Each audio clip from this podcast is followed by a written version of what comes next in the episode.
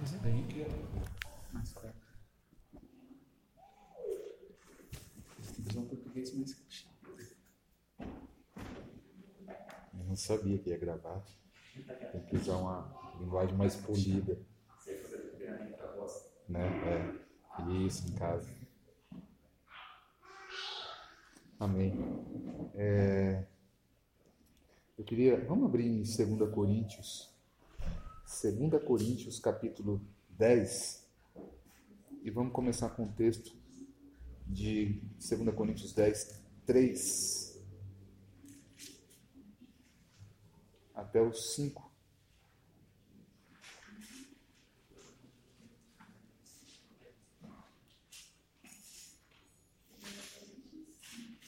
Dez, três ao cinco.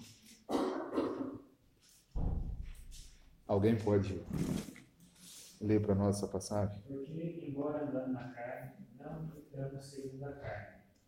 Porque as armas da nossa milícia não são carnais, e sim poderosas em Deus, para destruir fortalezas, anulando nossos nossos sofismas, e toda altivez que se levante contra o conhecimento de Deus, e levando cativo todo pensamento à obediência de Cristo. Amém. O pessoal lá da Flávio está ouvindo, a Thalita? Tá? Dando para ouvir aí? É, bom, esse texto, esse texto Paulo fala, ele expressa algumas coisas aqui que eu queria chamar a, atenção, a nossa atenção essa noite. Ele fala, porque embora andando na carne, não militamos segundo a carne. E ele vai falar no versículo 4, porque as armas da nossa milícia não são carnais. É... Aqui Paulo está falando, embora a carta de 2 Coríntios é uma, é uma defesa de Paulo, né, da, da sua, do seu ministério apostólico, e ele vai falar sobre isso e outros assuntos, mas basicamente a segunda carta é para complementar o ataque daqueles que se levantaram contra ele na primeira carta que ele enviou. Mas nesse, nessa defesa, da, de Paulo, da sua autoridade apostólica, do seu ministério, ele, ele tem esse texto que fala que, basicamente, diz: Nós estamos em guerra. E ele vai falar sobre uma guerra, e vai falar sobre armas. Né? Alguns dizem que Paulo, por ele ter sido é, do alto escalão dos fariseus naquela época, e ele teria algum tipo de treinamento militar, alguma coisa assim, porque ele usa várias vezes, quando ele fala sobre guerra, ele fala sobre arma, ele usa algumas expressões militares em alguns dos seus textos. É, e ele fala que nós estamos em guerra. E aqui, nessa sala hoje, né, com esse grupo que está aqui hoje, é, que um dia é, decidiram andar com Jesus, um grupo que, a, a, junto com milhares ou milhões de pessoas ao redor da Terra, uma vez decidiram é, é, aceitar Jesus como Senhor de suas vidas, entrar no reino de Deus, e a gente tem visto ao longo dos anos, ao longo das épocas, o quanto nós estamos em guerra. E mais do que nunca esses dias que nós estamos vivendo. É, eu estava falando com com o Tom antes de começar, né? Algumas notícias, a gente pega uma revista dessa e abre algumas, algumas notícias de, da política, da tecnologia, da, da ciência, da medicina, e a gente assusta, né? Como que nós estamos tão, tão avançados, né? Tão avançados, mas isso tudo, essa tecnologia, tudo isso que era para nos, nos tornar cada dia melhores, acaba que o homem parece que a tecnologia evolui e o homem parece que é, desevolui ou regride né? na, na sua humanidade, naquilo que ele tem. Né? E a Bíblia sempre diz que o coração do homem é mau. É mau. E a gente tem visto quanta maldade nos nossos dias. E nós estamos em guerra. E Paulo fala: vocês estão em guerra mas as armas de vocês não são carnais. Num outro texto ele vai dizer assim: vocês, nós não estamos lutando, lutando contra carne ou sangue. A nossa luta não é carne ou sangue, não é contra as pessoas, né? mas sim uma luta espiritual, mas sim uma luta numa outra esfera. Numa outra esfera. E nesse texto ele diz que nós temos armas. E ele fala: as armas da nossa milícia não são carnais. Não são carnais. E já dizia que a pior guerra que tem é aquela que você não reconhece. A guerra que você está fadado a, a perder é aquela que você ignora, aquela que você acha que não existe. E a Bíblia diz que o nosso inimigo ele é astuto. E ele nessa guerra, é, muitas vezes ele não nos ataca de frente. É uma guerra mais velada, é uma guerra com algumas algumas. É, é, eu estava assistindo uma uma série na Netflix com o Gu essa semana sobre o Oeste americano, a história do Oeste americano, né? É, muito boa série, se vocês gostarem de história aí, bem legal, baseado mesmo na, na história do Oeste americano. E, e eu percebi é, quando o exército dos Estados Unidos começou a colonizar o Oeste, ele se deparou com os índios, né? E os índios foram um entrave para o avanço da, da, da colonização americana no Oeste, né? E eu achei muito interessante que quando eles se depararam com os índios, né? E falaria agora, o que a gente vai fazer? E eram muitos. Se a gente ataca eles, né? De primeira, sim. Bom, resumindo, um, um general teve uma uma ideia. Né? Do que os índios dependem? E aí chegou à conclusão que a, a cultura, a, a, sobrevivência dos índios estava muito relacionada, intimamente relacionada com os bisões. E tinha milhões de cabeças de bisões. E os índios dependiam do bisões, dos bisões para usar a pele, para o frio, comida, tudo estava relacionado com isso aí. Então o que, que eles, o general teve a ideia? Acabamos com os bisões ordenou o, o exército norte-americano pagava para os caçadores abater os bisões. É, na, na série, não sei se eles erraram, mas diz que de uma população de 60 milhões de bisões em todo o oeste até o Canadá, restaram menos de 2 mil. Eles fizeram aquilo e eles ganharam a guerra contra os índios. Porque os índios se enfraqueceram, começaram a passar fome, começaram a passar necessidade, outros foram embora e eles ganharam. Estratégia de guerra trazendo para os nossos dias, a gente acha que muitas vezes está tudo calmo, tudo em paz, tudo tranquilo, né? Às vezes temos trabalho, temos condições, é, estamos bem e a, a, vida vai passando, né? E mas o nosso inimigo não dorme. As estratégias dele, ele está sempre colocando em, em prática, mesmo que a gente não perceba. E aqui Paulo começa falando dessa guerra. Olha, é, na gravação aqui é essa palavra da Dona Ruth. é, então, ele muitas vezes ataca com o que ele tem. E muitas vezes a gente passa, eu anotei aqui algumas coisas, é, as armas do inimigo contra nós muitas vezes são, nos nossos dias, é, talvez o desemprego, talvez a, a necessidade financeira, talvez uma crise no casamento, problemas e crises familiares, enfermidades. E a gente fala toda enfermidade é, é, do diabo. Não é que toda enfermidade é do diabo, mas ele usa, usa também. E ele pode fazer isso. Né?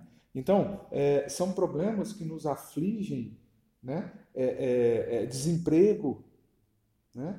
É, é, então são problemas e armas que, eles, que ele usa para nos, nos atingir. É, e essa arma, ou essas armas que ele usa, eu notei, não são armas que disparam balas, mas são armas que infligem em nós, às vezes, desânimo, às vezes, é, é, tristeza, às vezes, fraqueza, às vezes, isso. Quantos aqui?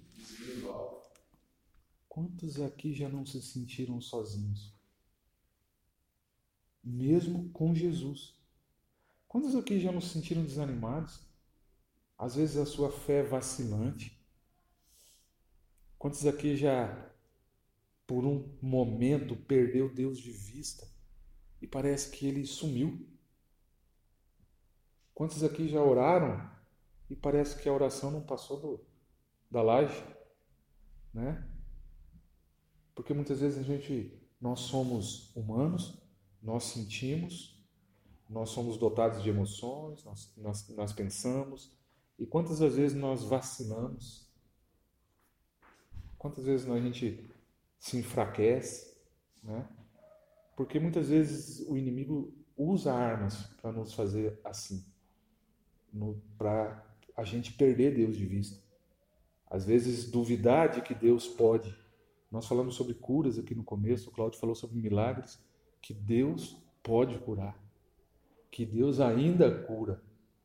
Mas quantas vezes a gente ora por anos e não vê a cura? E a gente diz: E aí, Senhor? E aí, Senhor? Né? Então, é, essa, essa, essas armas é, não nos infligem feridas muitas vezes na carne, mas no espírito, mas muitas vezes na fé. E tudo que a gente quer é que aquele momento passe logo. Né? Que aquilo passe, que aquela noite passe logo. Que o sol volte a brilhar de novo. E mas para muitos parece que a noite é muito mais comprida. Para muitos parece que a noite não tem fim. Né? Os problemas às vezes são muito grandes. E eu queria é, é, falar um pouquinho para vocês, se vocês puderem abrir aí em 1 Samuel 21, 10. 1 Samuel 21, 10. Falar de um homem que conhecia o Senhor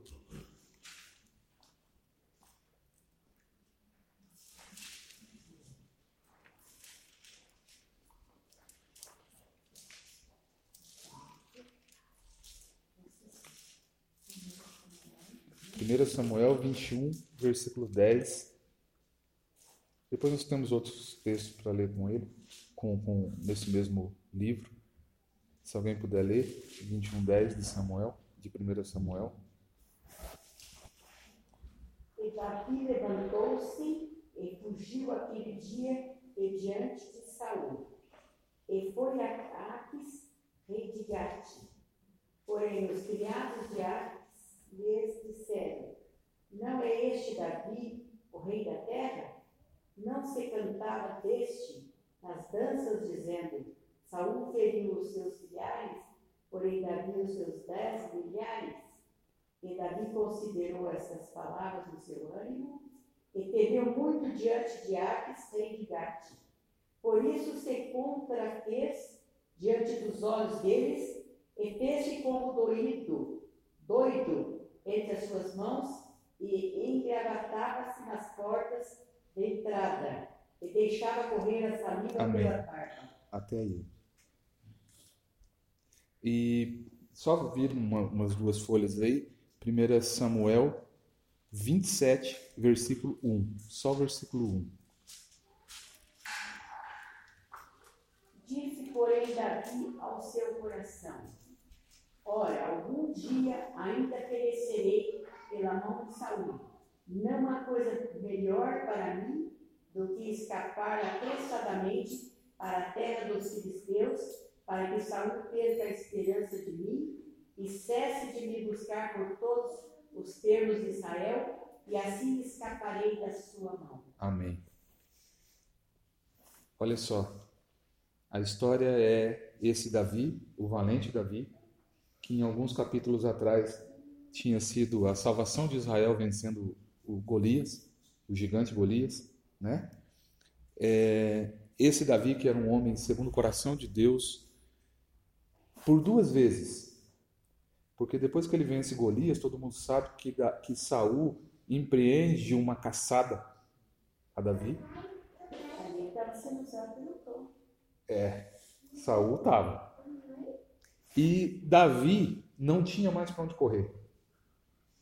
Sabe quando, assim, talvez um, um, um cara está sendo procurado pela Polícia Federal em todos os cantos do estado, né?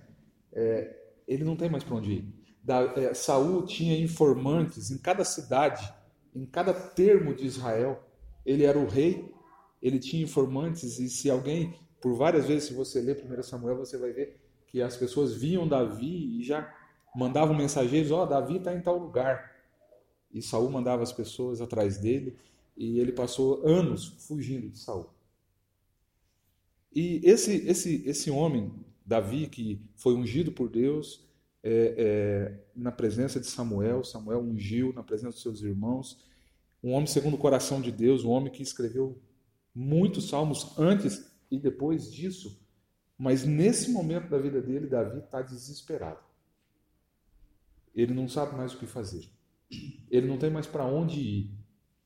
Ele não tem mais esperança de conseguir escapar, de conseguir viver. E ele toma uma decisão. Em 27, 1 de Samuel, esse Davi que sempre buscou o Senhor em todas as suas decisões, ele toma uma ação por si só. Ele não consulta Deus. Se você for ler esse capítulo 27, ele não consulta o Senhor. Ele disse: Algum dia serei morto por Saul. Essa era a sentença de Davi, ou que naquele momento ele achou. Aquela fé que ele tinha, aquele, aquele senhor, que eu não sei o contexto histórico exatamente disso, mas toda aquela fé que Davi tinha, toda aquela esperança que Davi tinha, que a gente lê nos Salmos, nesse momento aqui, Davi não se lembrou. É nesse momento de aflição que Davi esquece. E ele fala assim: ó, não tem mais jeito. Não tem mais jeito. Eu já corri anos e chegou num ponto que eu não consigo mais. E ele diz, a afirmação dele é: algum dia serei morto por Saul. Não tem como escapar mais. Eu consegui fugir até aqui, mas não, não tem mais jeito. Aí ele diz assim: é melhor fugir para a terra da onde? Filisteus. Dos filisteus. Então Saul desistirá de procurar-me por todo Israel e assim eu vou escapar dele. Ou seja, e ele vai para onde? Davi, se você continuar aqui, ele está com medo, confuso, ele não se concentra em Deus nessa hora porque ele não tinha condições, ele se concentra nele mesmo. Eu falei, ó, eu vou morrer se eu não fizer isso. E ele vai para Gate. Gate era a terra natal de Golias. Terra natal de Golias. Na verdade, ele vai duas vezes para Gate. Ele foge duas vezes para Gate. A primeira vez que a dona Ruth leu, ele, ele pega alguns homens e ele não tem mais solução, não tem mais esperança, e ele vai para Gate. Ele entra em, em Gate, Aques é o rei ali, e ele, não sei se ele entrou meio disfarçado, alguma coisa, mas o fato é que os caras descobriram Davi lá. Não é esse o Davi que se cantava lá, que matou, Saul matou milhares e Davi seus dez milhares. Ou seja, Davi foi descoberto em plena terra dos filisteus, em plena cidade de Golias. Davi é descoberto. E daí eu não sei se foi uma estratégia que ele usou, mas a única coisa que pegaram ele, né, prenderam ele e levaram até o rei. Aqui o Davi. E ele se fingiu de louco. Eu não sei como é que foi bem essa, essa história, mas ele se fingiu de doido. A Bíblia diz que ele começou a babar, começou a uivar, começou a arranhar as portas, né? E o e o e que que o, o rei dos filisteus falou para o servo? Cara, já não tem doido demais aqui nessa terra, né? Vocês entraram mais um, leva esse cara daqui, tira esse cara daqui, eu não quero mais um, não. Mais um problema. Já que ele enlouqueceu mesmo, né? Tira esse menino daqui. Eu imagino Davi ali, sei lá, engatinhando, né? Os soldados dele ali perto falando, o que deu no cara? O que, que deu no cara, né? Tiraram ele de lá e ele foge. Essa foi a primeira vez. A segunda vez é que ele. Eu vou ler um. É, é, 1 Samuel 23, 4. Deixa aberto aí, 23, 4.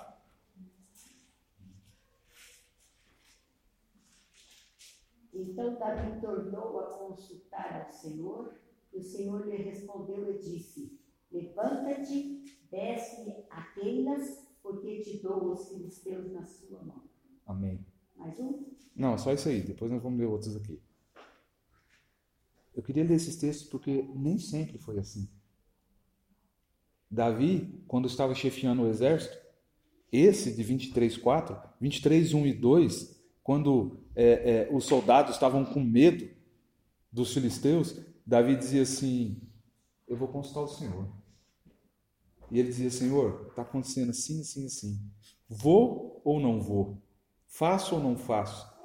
E Deus dizia: Vai e faz. Em 23, 4, ele livra uma cidade da mão dos filisteus chamada Keila. O nome da cidade era Keila. E ele livra essa cidade das mãos dos filisteus, porque Deus falou para ele assim: desce, vai, porque eu vou entregar os filisteus nas tuas mãos. 1 Samuel 30, versículo 8. Davi é atacado pelos amalequitas. Olha o que ele fala no 30. Consultou Davi ao Senhor, dizendo: Perseguirei eu o bando? Alcançá-lo-ei? Respondeu-lhe o Senhor: Persegue, porque de fato o alcançarás e tudo libertarás. Amém. Esse era o Davi. Esse a gente vê o Davi num outro momento da vida dele. Um cara que está com a sua fé no auge, né? Um, um, um, um soldado ou um servo de Deus que está ali com intimidade com Deus. Eu não sei como que Deus respondia. Geralmente era através dos profetas que Deus falava com eles, mas dizia assim: é a mesma coisa de você dizer assim, Senhor, faço isso ou não faço? E Deus dizer claramente para você: Everton, pode ir fazer. Pode ir fazer, eu estou com você. Pode fazer.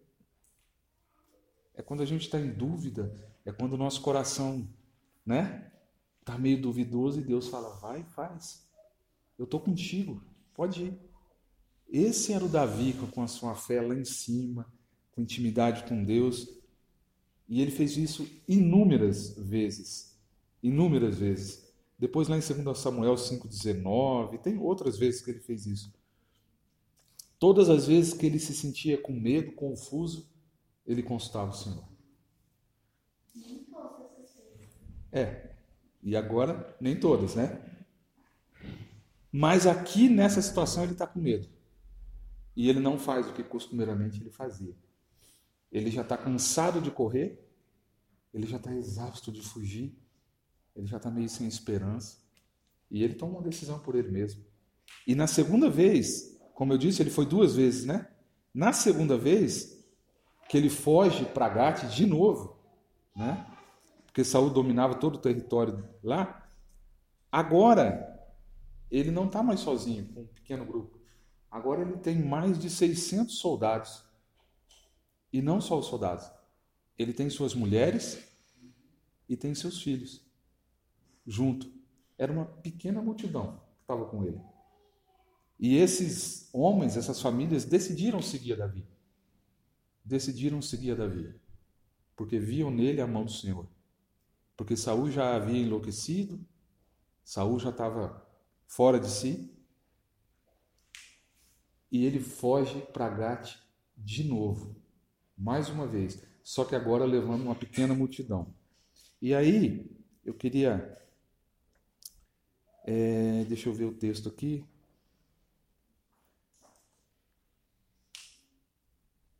Não, nós já lemos, olha o texto de, de 21. E aí, lá em Gate, abre aí em 1 Samuel 1 Samuel 21.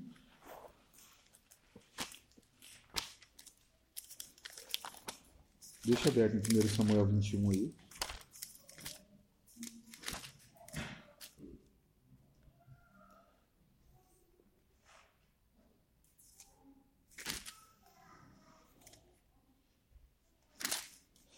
Primeiro Samuel 21 é quando ele foge a primeira vez, e depois lá em 1 Samuel 27, perdão, abre o 27 para mim. 21 foi a primeira vez que ele fugiu. 27. E vamos ler só alguns textos desse, desse, desse capítulo 27. Está aí? Olha só, o versículo 2. Dispôs-se Davi com seis, e com os seiscentos homens que com ele estavam, passou a Aques, filho de Maoque, rei de Gate. Habitou Davi com Aques em Gate, ele e os seus homens, cada um com a sua família. Com, e Davi com ambas suas mulheres, Ainoã e Abigail. Avisado Saúl de que Davi tinha fugido para Gate, desistiu de persegui-lo. Ele saiu fora dos territórios, né? Agora, olha o que Davi fala para o rei. Disse Davi a Ax: Se achei mercê na tua presença, dá-me lugar numa das cidades da terra, para que ali habite. Porque há de habitar, porque há de habitar o teu servo contigo na cidade real? Então lhe deu Aques naquele dia a cidade de Ziclag, pelo que Ziclag pertence aos reis de Judá até o dia de hoje. E Davi ficou com os filisteus um ano e quatro meses. Só queria chamar outra atenção de você nesse texto aqui. Davi diz para o rei assim: Eu sou teu servo. Olha a que nível que chegou esse homem de, de, de desespero. Agora ele fala para o rei dos filisteus: Oh, deixa eu morar aqui, me dá um lugar para me morar. E o rei deve ter proposto: Mora aqui em Gate. Ele disse assim: Não, eu sou teu servo, como eu moraria na cidade real? Esse era o salmista de Israel. Esse era o, o que matou Golias lá atrás. Agora está dizendo assim: Eu sou teu servo, Ax, que era rei dos filisteus. Tamanho o desespero daquele homem. Então Ax fala: Então mora numa vila, numa cidade chamada Ziklag. E Davi vai para lá. Com aqueles 600 homens, suas mulheres, seus filhos, ele com as suas mulheres, né? E interessante que deu certo o plano dele. Aparentemente deu certo. Disse assim que Saul parou de perseguir. Então Saul, sabendo que Davi estava lá em, em, em Gate, na terra dos filisteus, parou de perseguir. Ou seja, ele passou um ano e quatro meses vivendo lá em relativa paz, em relativa paz porque Saul tinha parado de persegui-lo.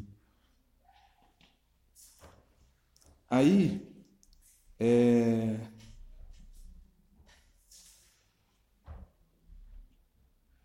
Ah, interessante aqui é que nessa terra que Davi vai morar era a terra do famoso deus Dagon.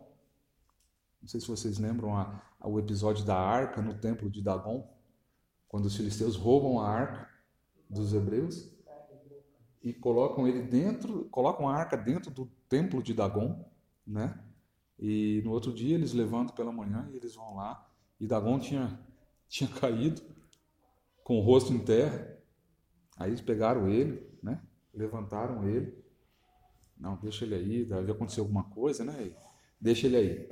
No outro dia eles voltam lá, Dagon está de novo caído com o rosto em terra só que agora com, os, com as mãos quebradas, com os punhos quebrados, né? A, a estátua, não sei se era de barro, do que que era, mas enfim. E é para essa terra, é para essa terra que Davi leva o seu povo. Tamanha aflição que ele estava da perseguição de Saul. E eu coloquei aqui assim: havia uma falsa paz. E muitas vezes na nossa vida nós tomamos algumas decisões e a gente desfruta de uma paz temporária. E a gente acha assim: ah, deu certo, né? Tá tudo bem. E tinha duas coisas que Davi fazia e que depois de fugir e se vender para Ax, Davi sempre fez duas coisas na vida dele.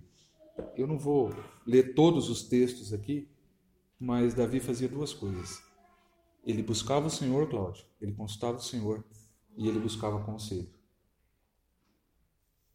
Se você for ler aqui na história, é, no capítulo acho que 24, 25 por ali, você vai ver que ele vai procurar conselho é, em Aimeleque, na terra de Node, ele vai procurar conselho com Samuel, ele procura conselho com outras pessoas e nesse momento da vida dele ele se esquece disso, dessas duas coisas.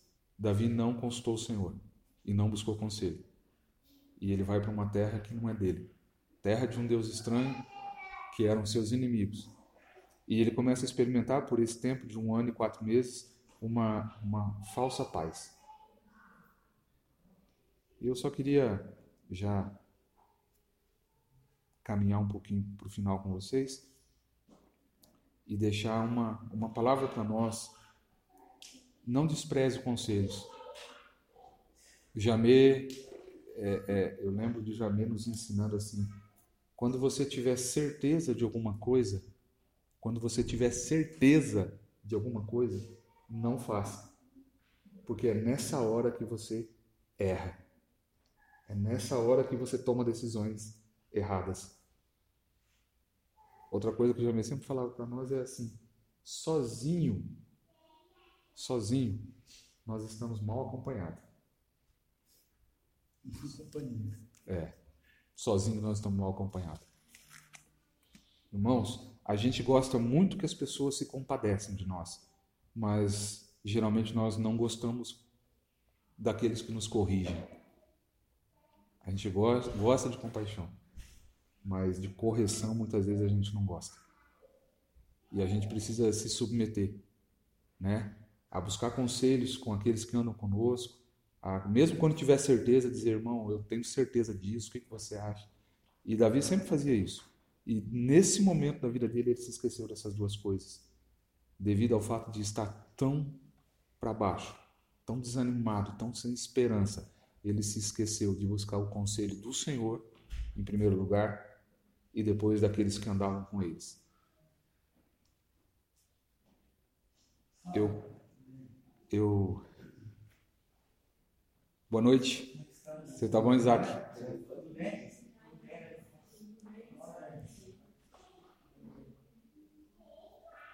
E eu queria dizer para vocês, irmãos, é, quando você se sentir assim, não se esqueça de buscar conselho tanto com o Senhor quanto com os irmãos.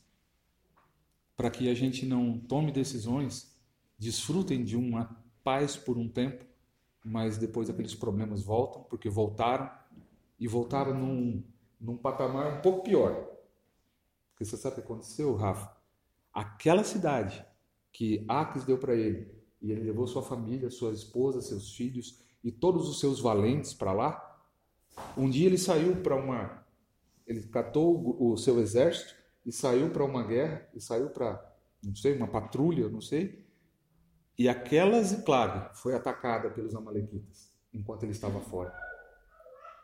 E, e Samuel diz que eles queimaram toda a vila. Só que eles não mataram, eles levaram presas ou, ou como reféns todas as mulheres e crianças, todo mundo. De modo que quando Davi volta da sua patrulha, ele encontra a cidade em ruína, em cinzas. Aquela falsa paz que ele experimentou durante um tempo, fruto de decisões dele mesmo, né, acaba naquele dia, quando os amalequitas invadem Ziclag e levam cativas as suas mulheres, seus filhos, todos os seus. E Davi chora. A Bíblia diz que ele ficou profundamente angustiado. E ele chorou quando ele viu aquilo. E pior, e pior, olha, você fala, podia piorar? Piorou.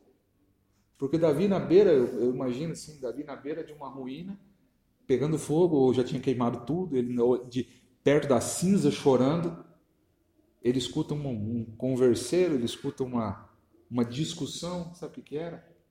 Os seus soldados, não, acho que não todos, mas a Bíblia diz que Alguns homens estavam falando em apedrejá-lo, porque foi ele quem nos levou para lá. Foi eles quem lhes assegurou paz quando não havia paz. Tem um pastor amigo meu de Volta Redonda que ele fala assim: paz? Quem diz que estamos em paz? Nós estamos em paz. Nós estamos em guerra. Né? Não tem paz, tem guerra. E aqui Davi experimentou essa falsa paz por algum tempo. E daí, na beira daquela cinza, diz claro, acontece uma coisa. Davi se lembrou do Senhor. A Bíblia diz que Davi, porém, naquele momento, fortaleceu-se no Senhor seu Deus.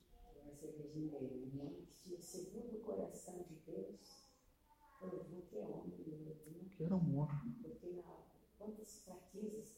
Exatamente, dona Ruth.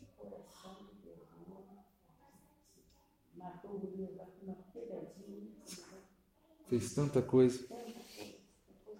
E lá em Samuel 30 termina assim, ó. Davi disse ao sacerdote, ao, ao sacerdote Abiatar, filho de Aimeleque, traga-me a estola sacerdotal.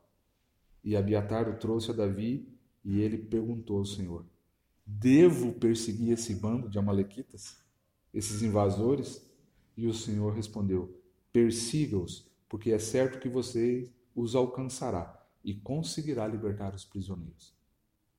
E a história termina que Davi vai e encontra um, um, um egípcio no deserto, quase morto. E Davi pega esse egípcio, só o que aconteceu? Aí ele fala: Eu sou servo de um dos Amalequitas e eu estava doente, ele me largou para trás para morrer no deserto e seguiu a caravana. E Davi deu de comer e beber a ele falou assim: Mostra para mim, cadê a? Para onde eles foram? Né? E o cara fala: Você promete que não vai me matar? Prometo. Ele falou: Eles foram por aqui. E Davi perseguiu os Amalequitas e trouxe de volta todo mundo, as mulheres, as crianças e tudo. E Davi dá uma lição ainda para os seus soldados. Ele deixa parte do seu exército em Ziclago e parte com metade, né?